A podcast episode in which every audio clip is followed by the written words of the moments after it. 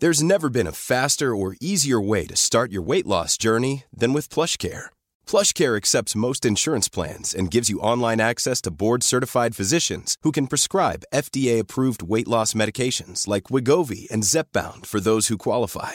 Take charge of your health and speak with a board-certified physician about a weight loss plan that's right for you. Get started today at plushcare.com slash weight loss. That's plushcare.com slash weight loss. plushcare.com slash weight loss. Porque el mundo actual no se entendería sin la economía y los negocios. Acompaña a Mario Maldonado, el columnista de negocios más joven y objetivo del periodismo financiero, en su programa Bitácora de Negocios.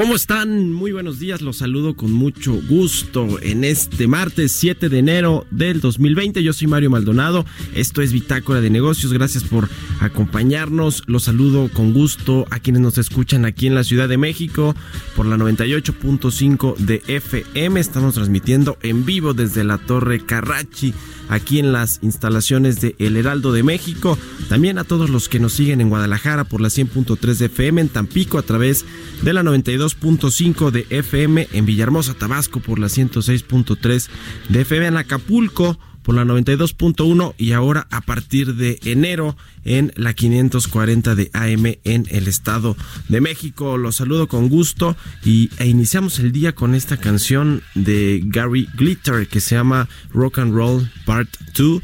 Esta semana estamos escuchando canciones de las y los ganadores de los Golden Globes del 2020 que este fin de semana se anunciaron, se premiaron y bueno, pues esta canción del el tema de la película Joker, que eh, pues cuyo protagonista Joaquín Phoenix fue premiado como el mejor actor en estos galardones.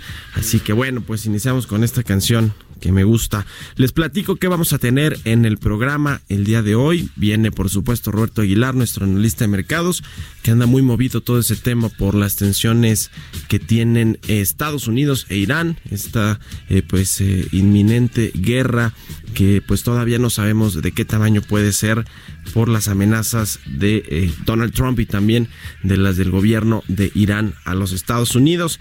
Vamos a platicar también con Ernesto O'Farrill, nuestro colaborador aquí en Bitácora de Negocios, él es presidente de Grupo Bursamétrica. Vamos a hablar sobre eh, cuánto pudo haber crecido la economía en noviembre ya con datos de eh, pues un indicador que hace Bursamétrica, es un indicador anticipado del crecimiento económico de México. Hablaremos también con Ramsés Pech, él es asesor en energía y economía sobre pues lo eh, las consecuencias que puede tener este conflicto entre Estados Unidos e Irán en la eh, pues inestabilidad de los precios del crudo. Por supuesto, a nosotros lo que importamos muchos son las gasolinas y ahí también hay un impacto. Habrá que ver cómo va a manejar el gobierno del presidente López Obrador este asunto del subsidio de los impuestos especiales a los eh, pues, a los precios de la gasolina y finalmente hablaremos con Manuel Rico, socio de impuestos internacionales de KPMG en México, sobre los cambios fiscales aprobados por el Congreso de la Unión para este 2020. Así que quedes aquí en Bitácora de Negocios. Se va a poner bueno. Lo dejamos con el resumen de las noticias más importantes que usted tiene que saber este martes 7 de enero.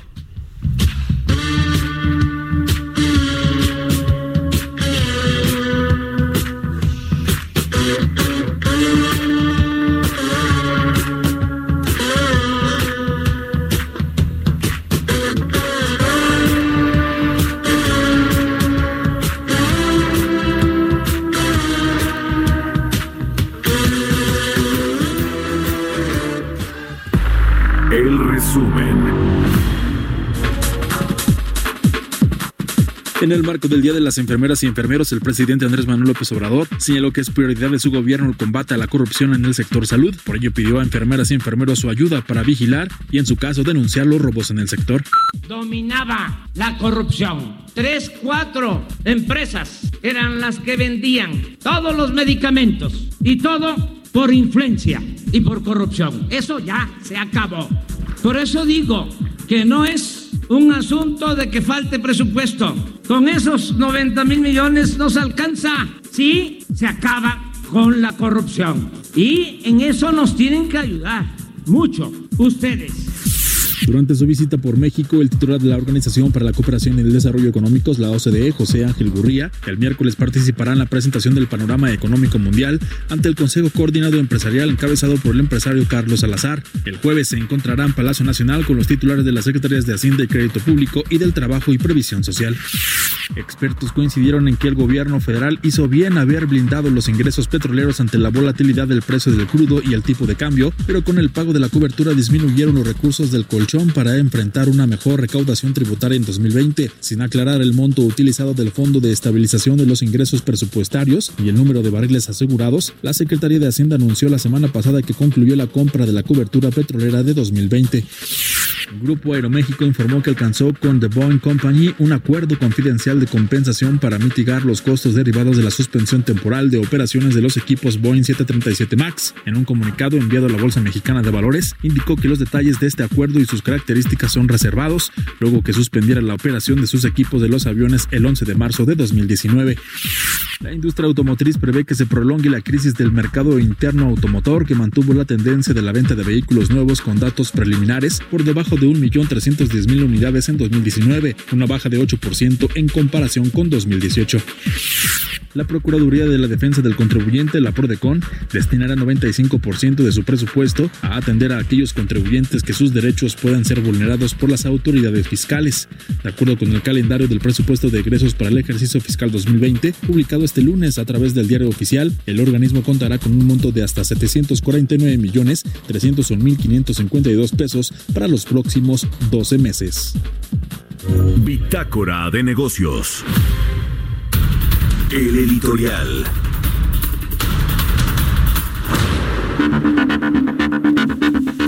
Bueno, pues el presidente Andrés Manuel López Obrador, quien dicen tiene más que ideologías, ideas fijas que pues no nadie se las puede sacar de la cabeza y una de ellas tiene que ver con poner sucursales físicas del Banco del Bienestar, este banco que llegó a suplir al eh, Bansefi, al otrora Bansefi, y que reparte los, eh, las ayudas sociales, los, los dineros de los programas sociales de su gobierno. Bueno, ayer el presidente confirmó en su conferencia matutina que se van a instalar 2.700 sucursales del Banco del Bienestar alrededor del país principalmente en los lugares donde no hay todavía acceso a servicios financieros o donde no hay sucursales de los bancos tradicionales, de la banca comercial.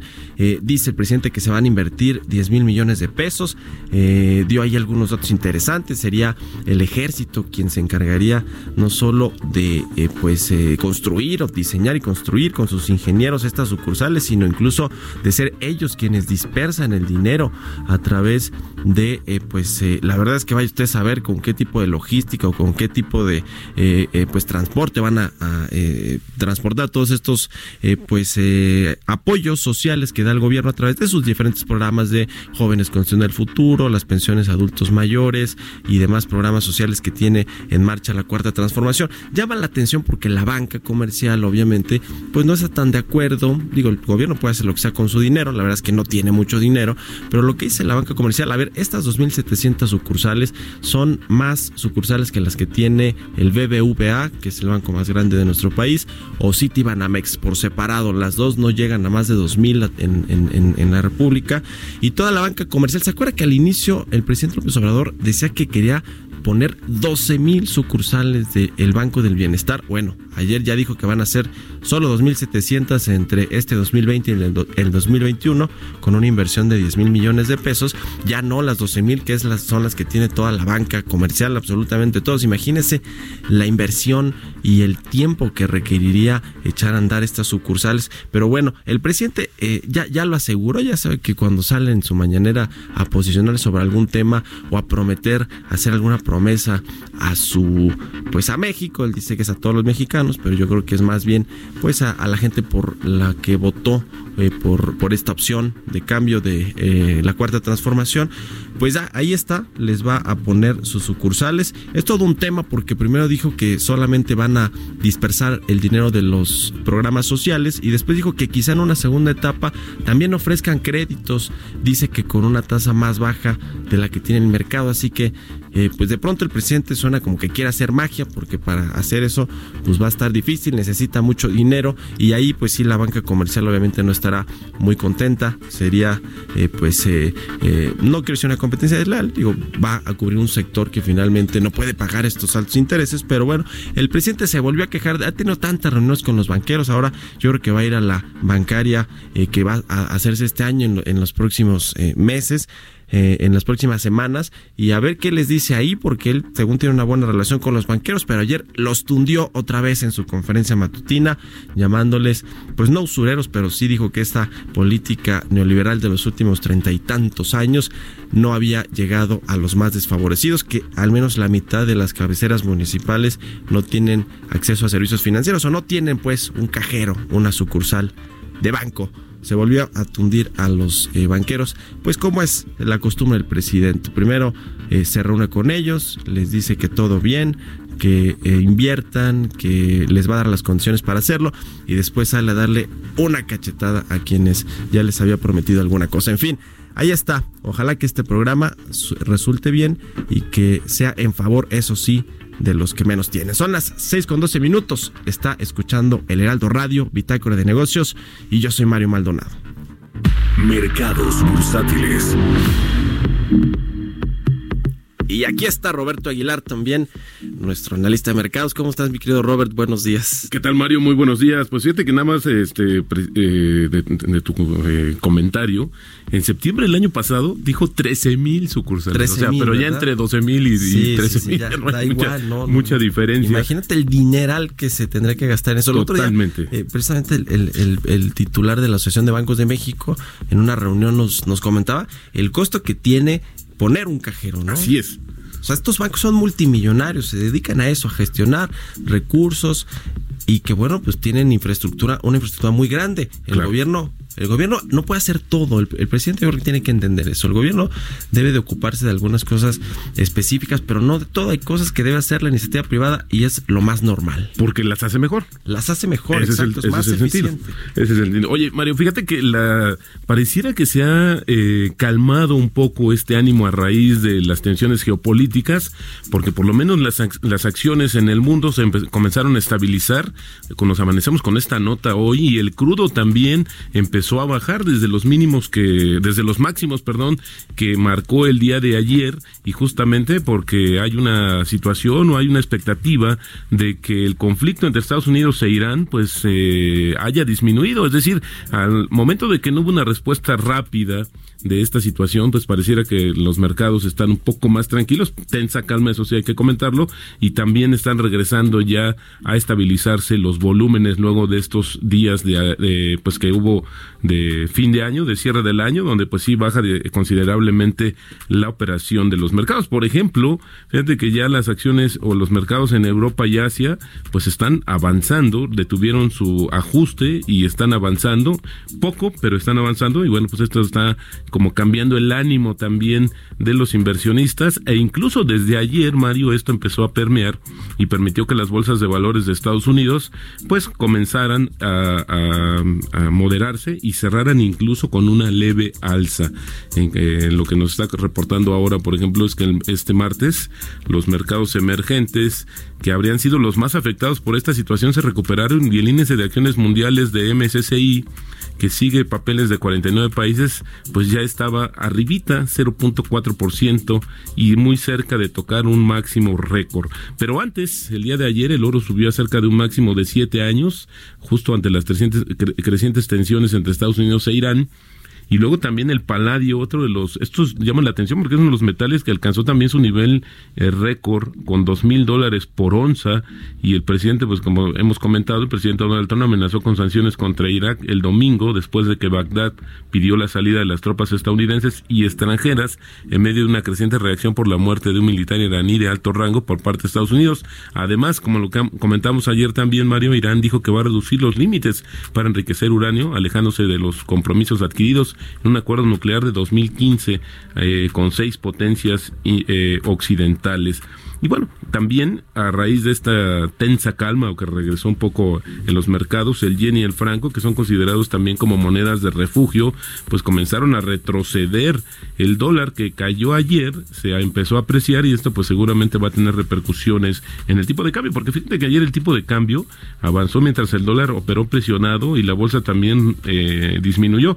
Y es que, por ejemplo, Ayer nuestro tipo de cambio tocó un mínimo de 18.79 en estos momentos, Mario está ya cotizando en 18.84, así es como están las cotizaciones, pero esto tiene que ver, sí, con esta, se disminuyó la presión que tenía el dólar a nivel global y pues seguramente este está influyendo en el nivel del tipo de cambio con el que estamos amaneciendo. Ayer también, de acuerdo con una, un servicio de la agencia Reuters, México registró emisiones en la Comisión de Valores de Estados Unidos para un nuevo bono para el año 2030 en la reapertura de un papel o de un bono también para el año 2030 50 que van a pagar un cupón del 4.5%.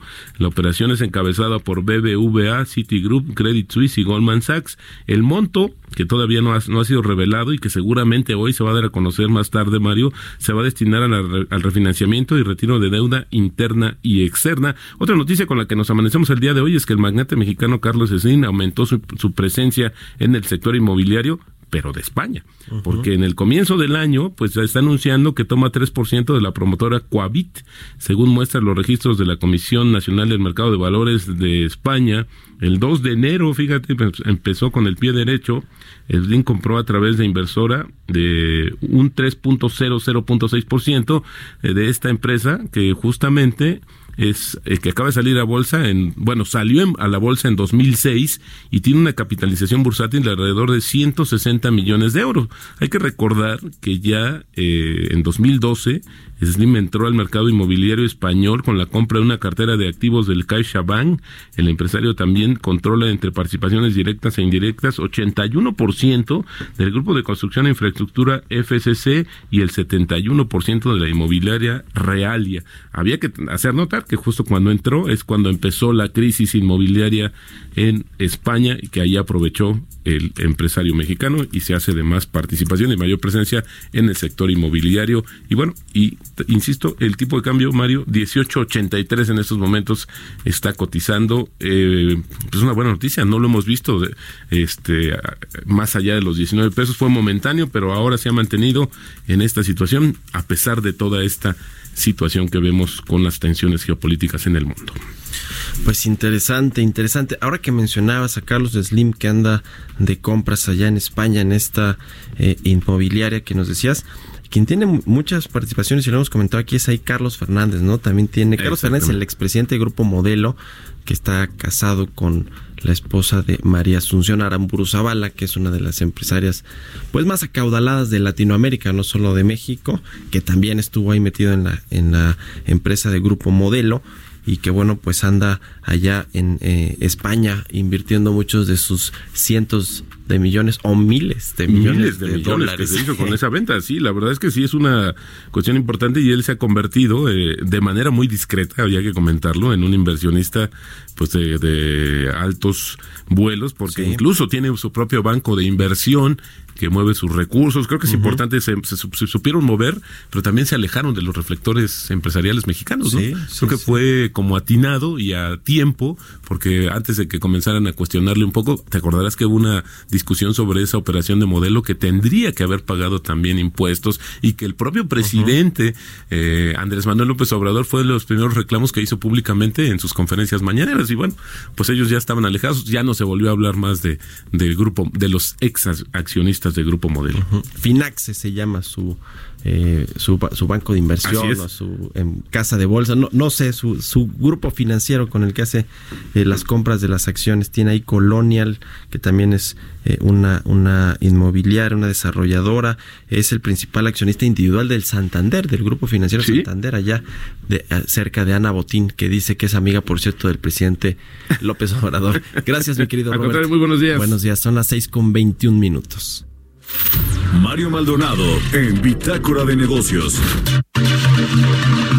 Vamos a charlar ahora con Ernesto Ofar, el presidente del Grupo Bursamétrica. ¿Cómo estás, mi querido Ernesto? Muy buenos días. Mario? Muy buenos días a todos. Oye, pues cuéntanos eh, qué eh, va a pasar con la economía en noviembre. Ustedes tienen ahí un indicador, un índice bursamétrica, un indicador anticipado del crecimiento de la economía. ¿Qué se espera para el dato eh, que se presente para noviembre en términos económicos? Sí, bueno, pues en Bursamérica contamos con tres indicadores oportunos de la economía mexicana. El más preciso para poder estimar el crecimiento del IGAE, que es el PIB mensual, se llama el IBAM y lo acabamos de publicar hace unos días para el mes de noviembre. Y lo que nos está revelando este indicador, aunque no se crea tan fácil, es que es probable que en el mes de noviembre hayamos tenido algo de crecimiento a tasa anual y además con datos desestacionalizados, tal y como nos publica el INEGI. Es, es muy probable que tengamos un, un eh, mes con crecimiento a tasa anual. Eh, ¿Por qué llama la atención? Bueno, pues porque estábamos viendo en los últimos tres meses una tendencia a que cada vez teníamos datos más negativos. El último que conocemos, o que eh, conocemos porque lo acaba de publicar el INEGI hace unos días, es el, dato del IGAE de octubre, que ya presenta una caída del 0.7% a tasa anual. Y, bueno, pues se ve adentro de ese indicador que, pues particularmente la industria, pero también el sector de comercio, el sector de servicios en general, pues también ya estaba en, zona negativa y lo único que más o menos se defendía era el sector primario, el sector agrícola, pero es ese sector pues tiene poco peso dentro del total de la economía.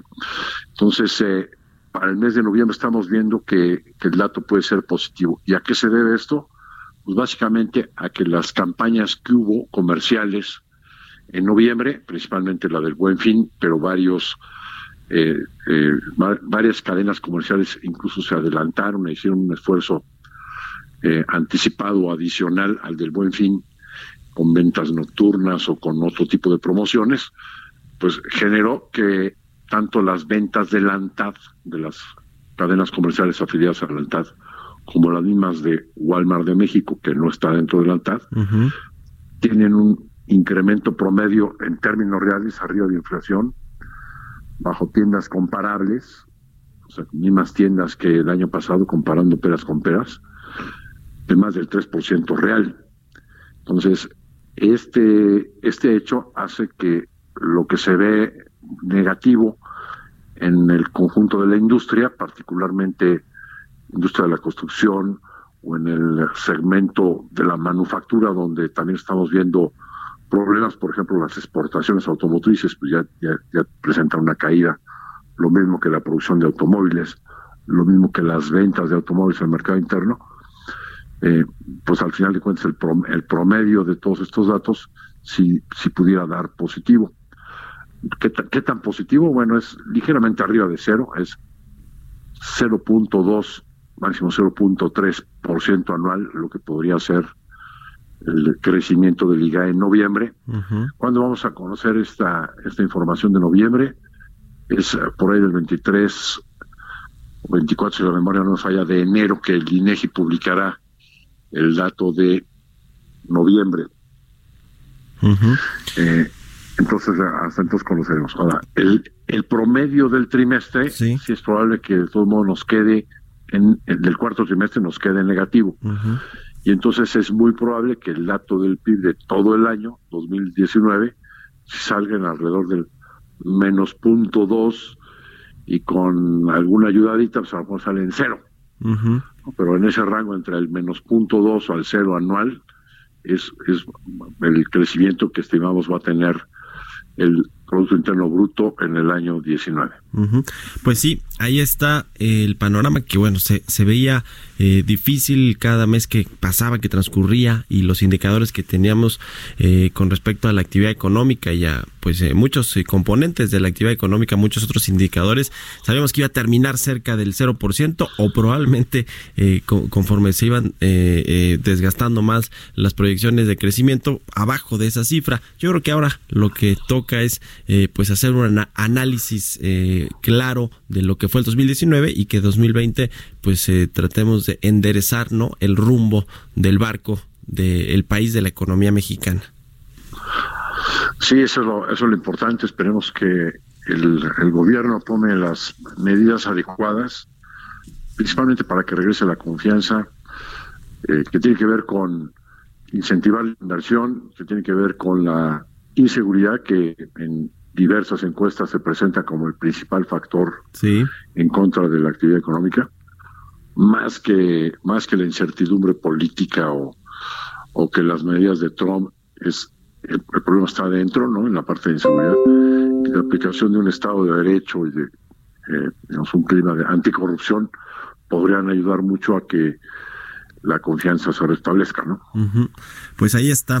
Te agradezco mucho, Ernesto el presidente de Grupo Bursamétrica, que nos hayas tomado la llamada, como siempre, aquí en Bitácora de Negocios. Con todo gusto. Un abrazo y feliz inicio del 2020. Un muy feliz año a todos. Que estés muy bien. Bueno, pues vamos a hacer una pausa comercial. Regresamos con más. Son las seis con veintisiete minutos. Le recuerdo nuestras redes sociales que casi nunca lo hago, pero puede seguirnos, escribirnos a través de el Heraldo de México, arroba Heraldo de México en Twitter y también puede hacerlo a mi cuenta personal, arroba Mario Mal. Ahí recibo todos sus comentarios. Y ahora que platicamos con Ernesto Farril, también su cuenta de Twitter es EO 59. Así que vamos a hacer una pausa comercial. Regresamos con más aquí a Bitácora de Negocios. Continuamos en un momento con la información más relevante del mundo financiero en Bitácora de Negocios con Mario Maldonado. Regresamos. Estamos de vuelta en Bitácora de Negocios con Mario Maldonado. Entrevista.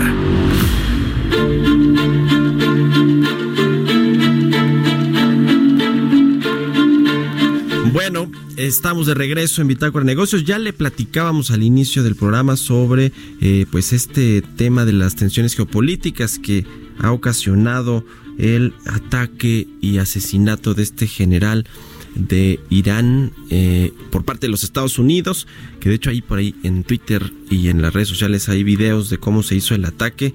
Y bueno, pues eh, esto desencadenó esta serie de tensiones eh, geopolíticas que le han pegado a los mercados. Eh, moderadamente el, el, precio incluso del petróleo, del crudo a nivel internacional tuvo una escalada, después se fue ajustando, se fue ajustando en los días subsecuentes. Y al respecto de esto y de varios temas que tienen que ver con el sector energético, me da mucho gusto saludar en la línea telefónica a Ramsés Pech, él es asesor en energía y economía, experto en estos asuntos. ¿Cómo estás, Ramsés? Muy buenos días, gracias por tomarnos la llamada y feliz inicio de año. Igualmente, buen día a todos.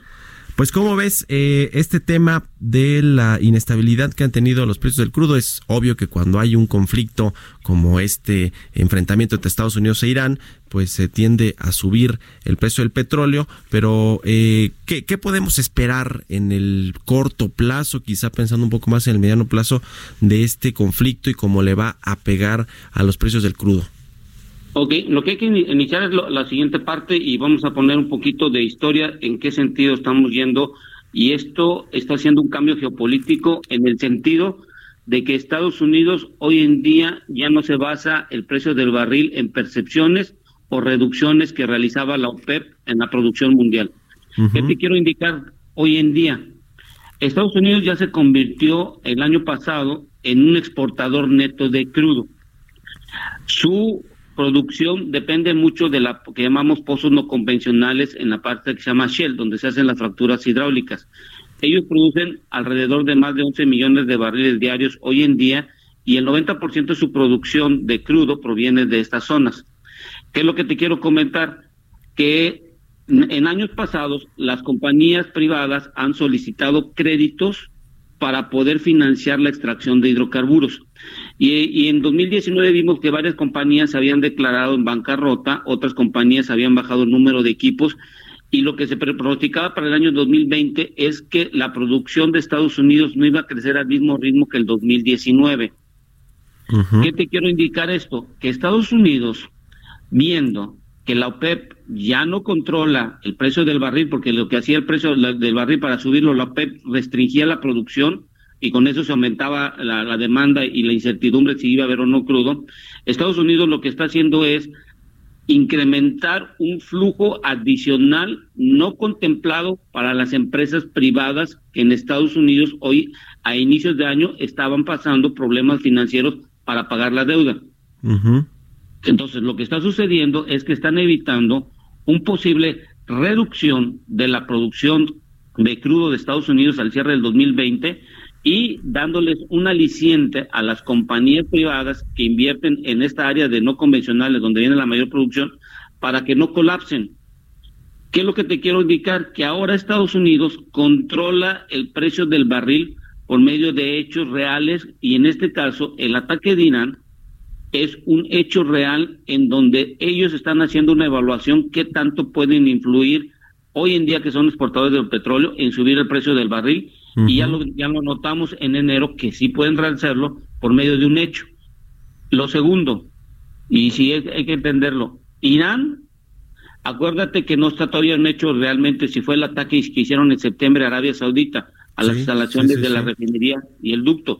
Entonces es un hecho que no se sabe, porque no, no, no se ha comentado de forma pública. Entonces, Estados Unidos lo que dice en segundo punto es, no te metas con mis aliados que tengo en el Medio Oriente, porque puedo tener represalias, porque tengo la fuerza y la investigación y la forma tecnológica de cómo descubrir que fuiste tú. Bueno, y tercero, lo que hay que entender que empieza el día de, en estos días empieza lo del Tratado del TEP y ya ves lo del juicio de, Donald Trump se va a aplazar un poco.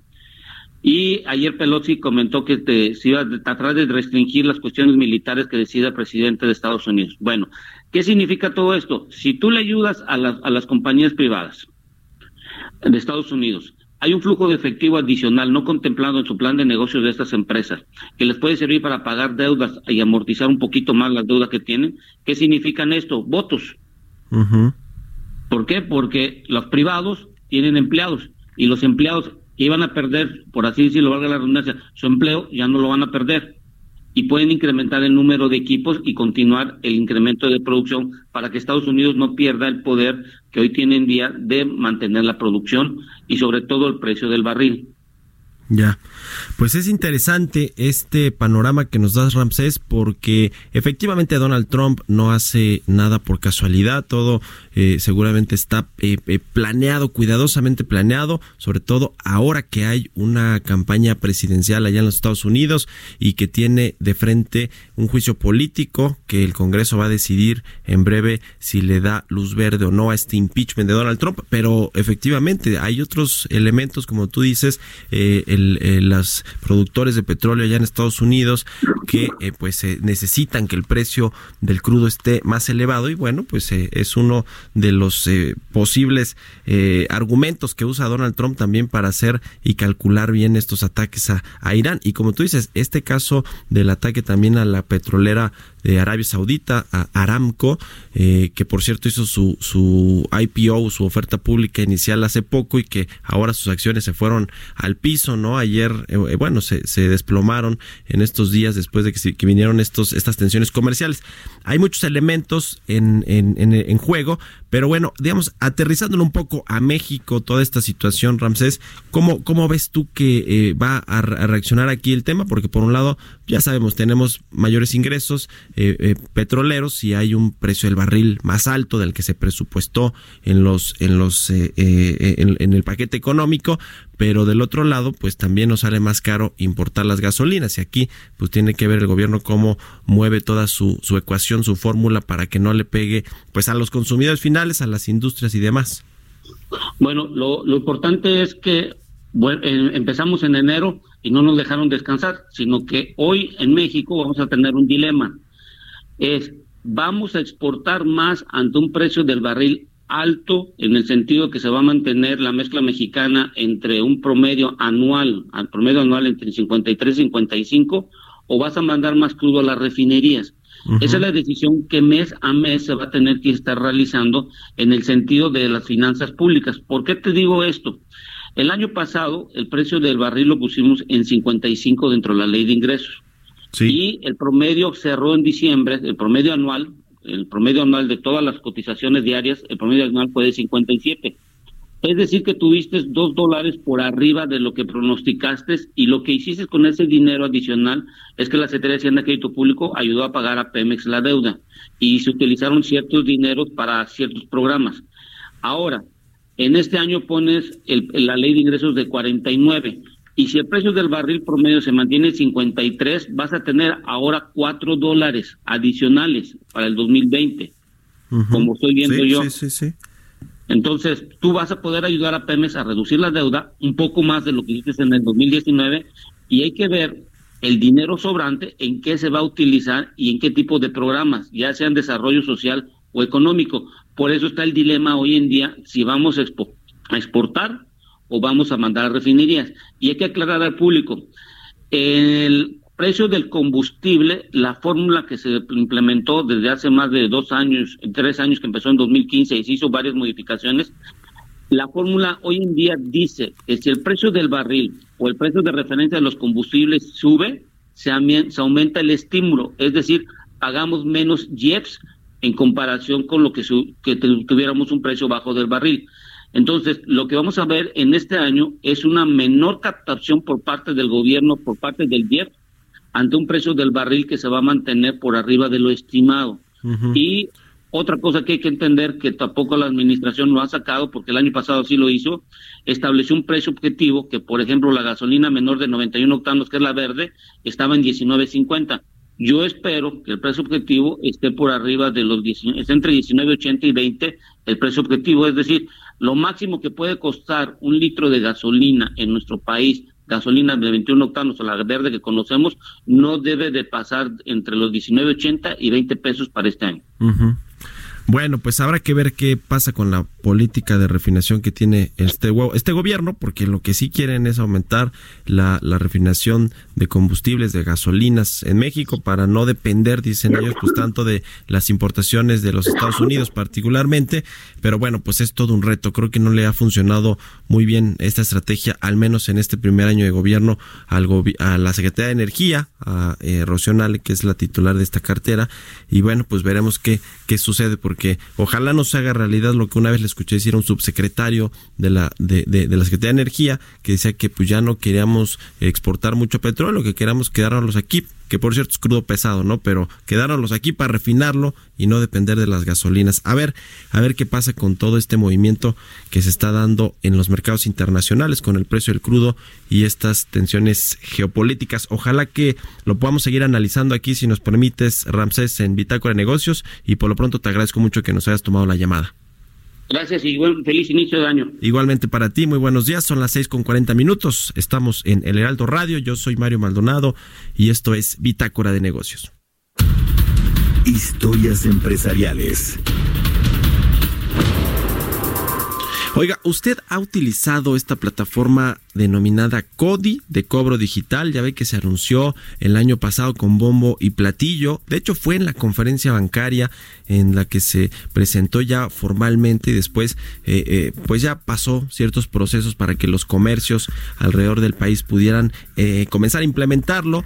Es una aplicación, un tipo de código QR para que puedan hacerse las transacciones en pues los distintos comercios que hay en el país, tanto el del comercio tradicional como de los supermercados, autoservicios, departamentales.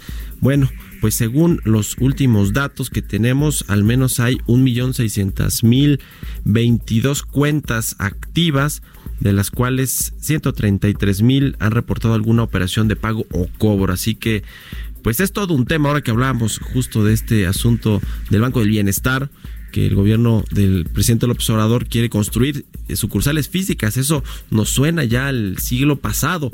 Pero bueno, vamos a escuchar esta cápsula que nos presentó Giovanna Torres con respecto al CODI que ha pasado con este eh, con esta plataforma de cobro digital. El avance tecnológico abre oportunidades formidables, pero también implica desafíos.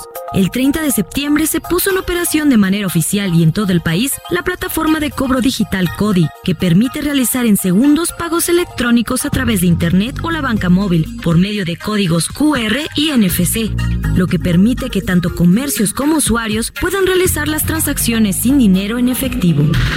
La plataforma desarrollada por el Banco de México tiene como finalidad reducir el uso de efectivo, combatir la corrupción, lavado de dinero y formalizar la economía del país.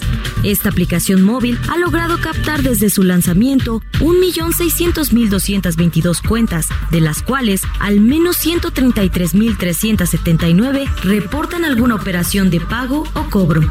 Una de las ventajas que tiene esta modalidad de pago es que ya no se tiene que esperar 30 minutos para que se realice la autorización y transacción y también se evitan las comisiones que pagan los establecimientos por recibir pagos con tarjeta de crédito.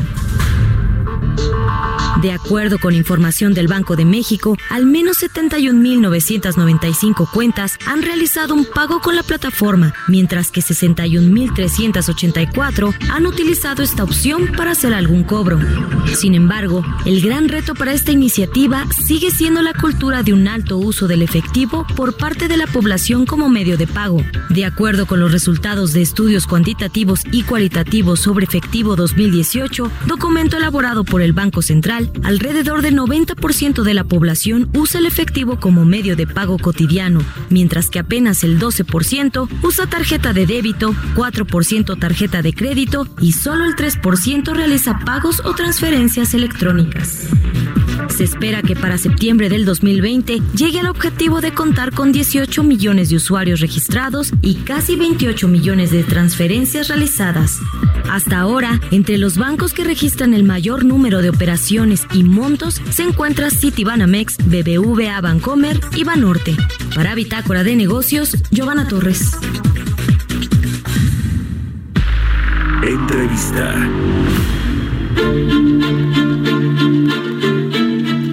Bueno, son las 6 con 45 minutos, tiempo del centro de México. Vamos a platicar ahora con Manuel Rico, socio de impuestos internacionales de KPMG en México. ¿Cómo estás, Manuel? Muy buenos días y feliz inicio de año. ¿Qué tal, Mario? Muy buenos días para ti, toda tu audiencia y feliz año para todos. Gracias, Manuel, por tomarnos la llamada. Oye, a ver, este tema fiscal que me imagino que trae eh, pues eh, asolados a los empresarios. Eh, yo creo que a todo mundo, todos los que pagamos impuestos, a todos los que estamos en la economía formal, que habrá que empezar por ahí, que pues se, se, les carga cada vez pues más impuestos a los que sí estamos cautivos, ¿no? A los que trabajamos en la economía formal o compramos en la economía formal y que bueno, pues tenemos que cargar con estos ajustes que se van a implementar, por ejemplo, en este 2020 ya con la miscelánea fiscal va a haber una mano más dura por parte del fisco para combatir la, evasión de impuestos. Eh, pero bueno, ¿a qué te parece si, si empezamos un poco con eh, algunos de los cambios que se aprobaron en esta miscelánea fiscal para el 2020? ¿Cuáles dirías tú, Manuel, que son los más relevantes, los que hay que estar eh, monitoreando constantemente? Mira, Mario, esta, esta reforma fiscal es muy técnica, hay que decirlo. Eh, el, el, actual gobierno prometió que no iba a haber una reforma fiscal que aumentara impuestos durante sus primeros tres años de gobierno. Esta situación se, se ha cumplido, pero ha habido algunas reformas que, si bien no aumentan impuestos, sí reducen las deducciones de los contribuyentes. Te doy un ejemplo. A partir del 2020, la deducción de intereses que efectúen las empresas va a estar limitada al equivalente a un 30% de la utilidad fiscal que se tenga. Si una empresa no tiene una utilidad fiscal o tiene pérdida, esos intereses que pague no van a poder ser deducibles. Esto deriva de las adecuaciones que ha hecho el gobierno mexicano a la ley, a la ley del impuesto a la renta para adecuarse a, a la iniciativa internacional del BEPS, por sus siglas en inglés, que trata de evitar que se erosione la base fiscal. Y México ha incluido estas reformas en la ley del impuesto a la renta. Otro tema que también va a afectar a los contribuyentes es que cualquier pago al extranjero, una parte relacionada, y esta parte relacionada resida en un país que se considere de, jurisdicción fiscal baja, esto es que no tenga una tasa de impuesto mayor al 22.5, va a ser no deducible. ¿Qué ha pasado en este, en este caso? La tasa corporativa en México es del 35%. Actualmente es de las más altas de los países miembros de la OECD. Poniendo un ejemplo, el Reino Unido, la tasa del impuesto a la renta es del 19%, en Estados Unidos es del 21%. Entonces, lo que ha sucedido es que México se ha quedado atrás en las reformas internacionales que tienden a reducir la tasa del impuesto a la renta y aumentar la de los impuestos indirectos, entiendas el impuesto al valor agregado. Yo creo que esta, esta es una parte, Mario, que nos toca, todavía tenemos una tarea pendiente en revisar el régimen fiscal mexicano. otro tema que también puede preocupar a los contribuyentes, a los empresarios, es que a partir de este año se faculta a la autoridad fiscal para presumir, recaracterizar operaciones cuando juicio de ella no exista una razón de negocios. Cuando no existe una razón de negocios es algo muy subjetivo que va a estar a la discreción de la autoridad fiscal y esto es algo que se ha estado discutiendo en diversos foros con la autoridad fiscal de que debería de haber reglas claras en qué casos van a ejercer o no esta nueva facultad, porque para un empresario puede ser algo muy riesgoso que la autoridad fiscal estime que no hay una razón válida de negocios y por lo tanto trate de fincar contribuciones pues todo un tema. Este asunto que mencionas al inicio, Manuel, de la deducibilidad de, de intereses, por parte de las empresas a limitarlo al 30%. Es algo que realmente les preocupa a los empresarios y que lo han estado cabildeando muy fuerte ahí con Alfonso Romo, el jefe de la oficina de la presidencia, que es además el enlace con la iniciativa privada del presidente López Obrador, y, y, buscan ellos que de alguna manera pues se revierta este asunto. No sé qué tan efectivos pueden ser ya los cabildeos de Poncho Romo ahí con el presidente o con, o con Hacienda, con el Servicio de Administración Tributaria pero es un tema que les preocupa realmente y que, y que los tiene no solo preocupados, sino que influye en sus planes de negocio para este 2020 y para el resto del sexenio. Desde luego, Mario, este, recordaremos que todavía a finales del año pasado se pretendía que en lugar de limitar al 30% la deducción de interés respecto de deducción fiscal, pues se dio un 70%, iniciativa que no prosperó ya en el Congreso y ahorita lo que estamos viendo es que muchos empresarios están interponiendo juicios de amparo. ¿Por qué? Porque no se está respetando realmente la capacidad de pagar impuestos, de no permitir el deducir los intereses, que es una deducción válida y que muchas empresas tienen que incurrir en este tipo de, de gastos. Y aparte, no es una planeación fiscal porque si todavía estuvieran limitados los intereses que se pagaran una parte relacionada, podría entenderse que pudiera existir algún tipo de planeación. Están limitados los intereses que se pague a cualquier parte, aunque no se tenga ninguna relación de, accionaria o de control. Finalmente, Manuel, ¿tú qué, crees que va a pasar? Porque efectivamente hay una, eh, pues, eh, una forma de cobrar impuestos mucho más rígida. El SAT eh, tiene, tiene pues más dientes, pero sobre todo tiene a su alcance estas leyes que se modificaron, estas reformas a las diferentes leyes eh, eh, fiscales, ¿no? Del IVA, del ISR, del, del IEPS.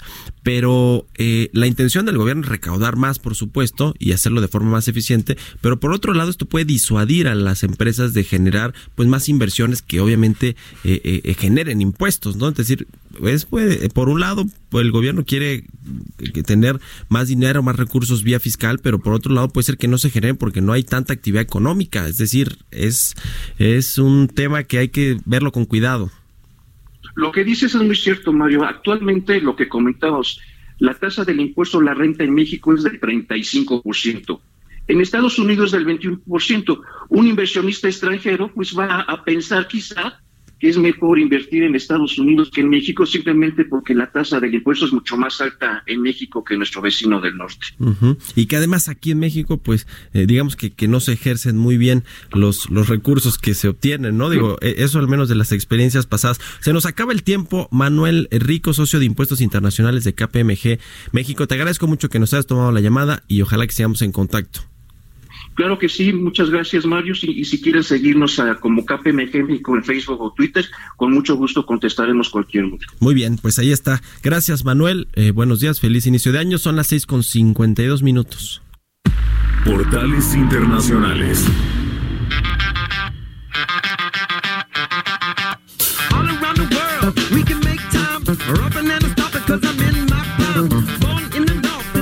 Jesús Espinosa, nuestro jefe de información, ya está aquí en la cabina del Heraldo Radio. ¿Cómo estás, Chucho? Buenos días. ¿Cómo estás, Mario? Muy buenos días. Los saludamos con mucho gusto. Pues aquí eh, checando los portales y me encuentro con una noticia que no tiene que ver con las finanzas y la, y la economía, pero que igual ya va a llamar la atención y que seguramente ya lo estaremos platicando en los espacios aquí en el Heraldo de, de espectáculos y todo eso, porque se está hablando de que Kristen Bale podría llegar podría llegar a el universo cinematográfico de Marvel, a, Thor. ¿no? Están en pláticas, están en negociaciones sus representantes. Pero bueno, después de, que, de que creo, desde mi muy humilde punto de vista, es el mejor Batman que, yo he visto. Y ahora estará llegando a Thor. No se habla si estará haciendo el personaje precisamente de Thor, pero podría llegar a esta. Pero yo creo que sí, ¿no? Esta película. tenemos a alguien de ese nivel que ya protagonizó. Digo, es un actorazo, sí, y lo puede hacer. Y decíamos acá con los compañeros, puede hacer lo que él quiera pero ya lo tenemos muy bien ubicado con Batman, no sé si le convendría, pero bueno. bueno, les quiero decir aquí que Jesús Espinosa es un fanático eh, completamente de Batman, entonces por eso le, le causa Digo, económicamente este tema de Christian Bale, pero bueno.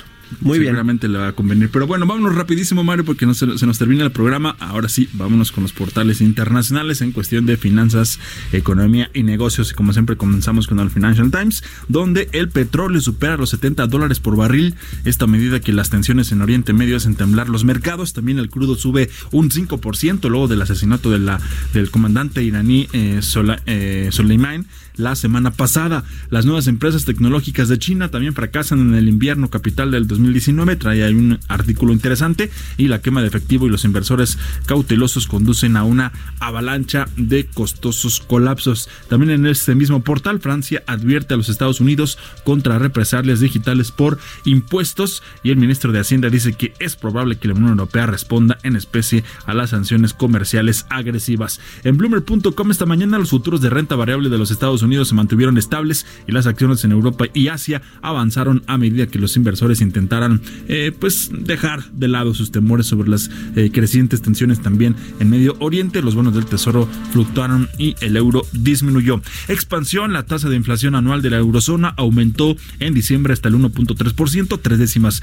por encima de eh, la cota marcada en noviembre. Según esto, la estimación también preliminar difundida este martes por la Oficina de Estadística Comunitaria, la Euro Eurostat. Ya para cerrar, Mario, en el economista.es, el Parlamento Europeo votará el acuerdo sobre la salida del Reino Unido de la Unión Europea el próximo 29 de enero. La votación tendrá lugar tan solo dos días antes del 31 de enero, que es la fecha prevista del Brexit, y se producirá en la primera jornada de una sesión plenaria reducida que se celebrará en Bruselas entre el 29 y 30 de enero para que el acuerdo de salida eh, pactado entre Bruselas y Londres eh, pueda entrar en vigor, es necesaria también la ratificación de la Eurocámara y también del Parlamento de Westminster. Mario, así los portales esta mañana de martes. Sigo pensando en qué va a pasar con, Batman. con Batman, pero bueno, en fin, ya estamos platicándolo. Muchas gracias Jesús Espinosa. Ya lo estamos despidiendo. Nada más le voy a recomendar la portada que trae hoy el Heraldo de México en su versión impresa y digital sobre el huachicol este eh, robo a los ductos de gasolina del país. Dice eh, la portada que según un informe de la Unidad de Inteligencia Financiera entre 2018 y 2019 se blanquearon 2.5 millones de pesos por día. Todo el reporte ya está en Heraldo de México, échale un ojo y con esto nos despedimos aquí en Bitácora de Negocios. Muchas gracias por habernos acompañado como siempre. Se quedan los micrófonos de Heraldo de Radio con Sergio Sarmiento y Guadalupe Juárez. Nos escuchamos mañana en punto a las 6 de la mañana. Muy buenos días.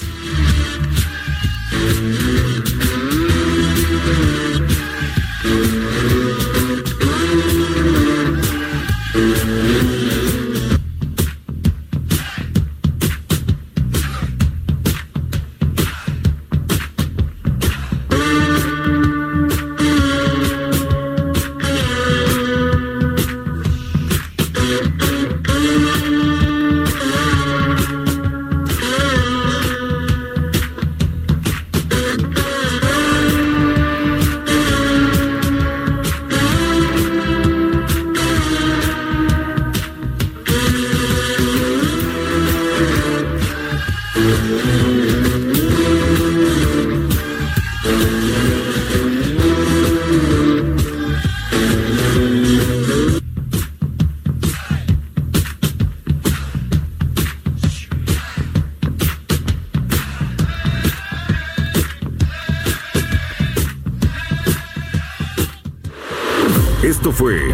Bitácora de Negocios con Mario Maldonado, donde la H suena y ahora también se escucha. Una estación de Heraldo Media Group.